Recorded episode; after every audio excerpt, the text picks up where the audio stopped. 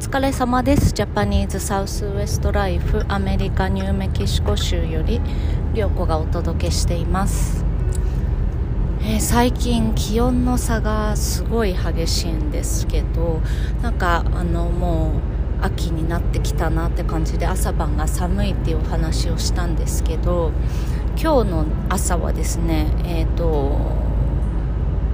9度えー、そうですね、えーと、摂氏に直すと9度。でで今、えー、午後の3時近くなんですけれども今の気温が、えーと、32度ぐらい なのでもうなんかあのアメリカにアメリカ人が日本に行くとなんか短クトップにダウン着てたりする人とかいるじゃないですか。もうなんかあの気持ちがねすごくわかるっていうかもうすもうすぐね来月ぐらいになってくると多分もうその朝晩の冷え込みがもうマイナスとかになってくるので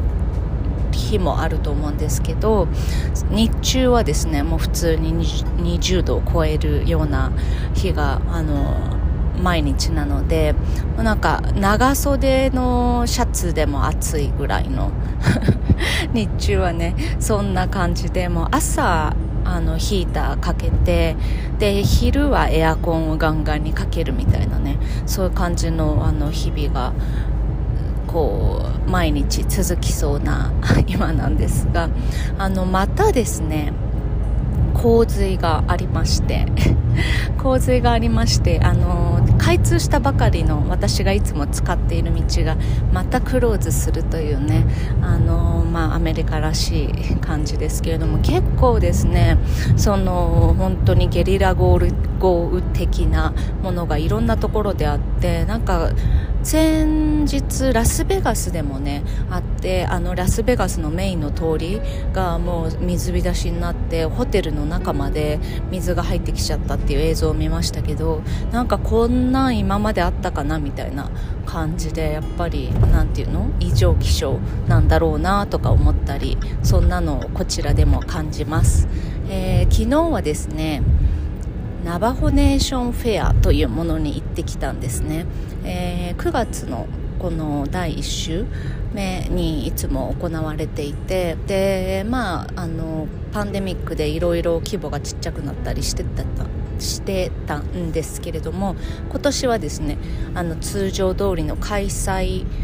ったんだけど、えーと、ジュエリーショーだけがなかったんですよね今年はね。あのー、こここでもお話ししているようなあのセレモニアルみたいな感じでジュエリーを出展してで、あのー、ジャッジしてもらうっていうショーがねナバホネーションフェアでもあるんですけれどもそれは今年はなくて。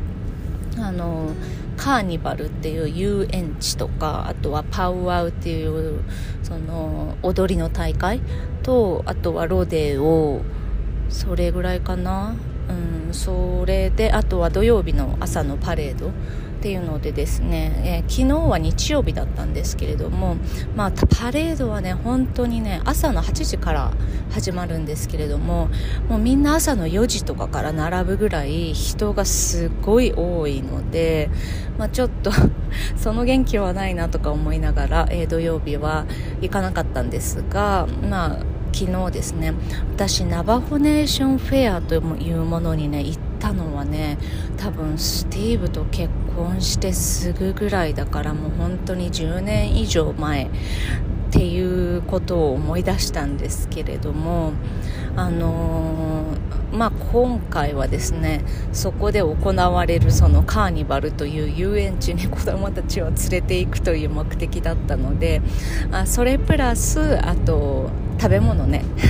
あのカーニバルでしかね食べれないもの。その前回も state fair でしか食べれないものっていうのをお話ししたんですけれどもあのそれと同じような感じのね食べ物が出るのでもう超ジャンクフード、えーと、 turkey leg と,、えーと、 curly fry。それがね私の大好物なんですけれどもあのそれをですね食べたり、まあ、子供たちがねあの子供のお友達と合流してみんなでなんかいろんな乗り物に乗ってはしゃいでました、はい、そんな感じのナバホネーションフェアに行ってきて、まあ、あの今まではですね何ていうかこう本当にもうナバホ族の人たちがもうすごい集まって集結してこういろんなことが行われるお祭りって感じでだったんですけれどもやっぱりねその肌感としてあの他のねその州のお祭りのレベルだともう普通に戻ってるしもうマスクをしてない人がほとんどで、まあ、マスクしてる人が2割ぐらいかなっていう感じで、まあ、私たちもそういう場所に行くとマスクをしないで普通に過ごしちゃうんですけれどもナバホネーションフェアのあの駐車場の入り口にねあのマスク推奨みたいなあの看板がドーンと貼ってあってなんかそれを見てあやっぱマスクした方がいいのかなと思ってマスクをしてでラバホネーションフェアの中ではですねやっぱりマスクをしている人8割ぐらい。マスクしてない人が2割ぐらいっていう感じであやっぱ同じ時期とか同じこうね同じ国同じ州でもやっぱりそのナバホネーションの中ではそのマスクをしてる人の人口がすごく多いなっていうのを感じましたしそれは結構あの今でもねあのこんなにもうアメリカは全然コロナ関係ない生活ですよとか言ってもあのー、例えばサントドミンゴの村に入る時はまだですねその検問みたいなのがあってであのワクチンの接種証明を見せないとサントドミンゴの村に入ることすらできないっていうのがまだ続いていたりあとはその村自体がまだクローズしている、あのねあのその集落にやっぱり入ってきちゃうとちょっと怖いっていうのがあるのであの集落自体の入り口にこうあの何そこに住んでる人以外は入れませんっていうその項みたいなのが立っててあの居住者じゃない人は入れないっていうねそういう風な状態になっていたりそれはですねあの今でもまだ変わらない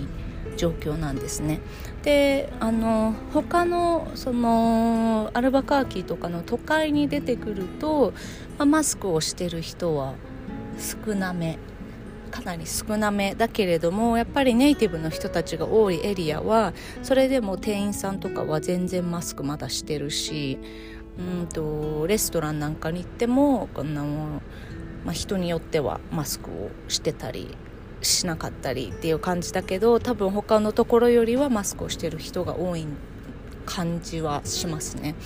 なのでまあ日本から来るとね全然こうマスクの使用率はあの高くないと思うんですけれども他アメリカの他の州とかに比べると全然ここら辺はまだマスクの使用率は高いなっていうふうに思いました。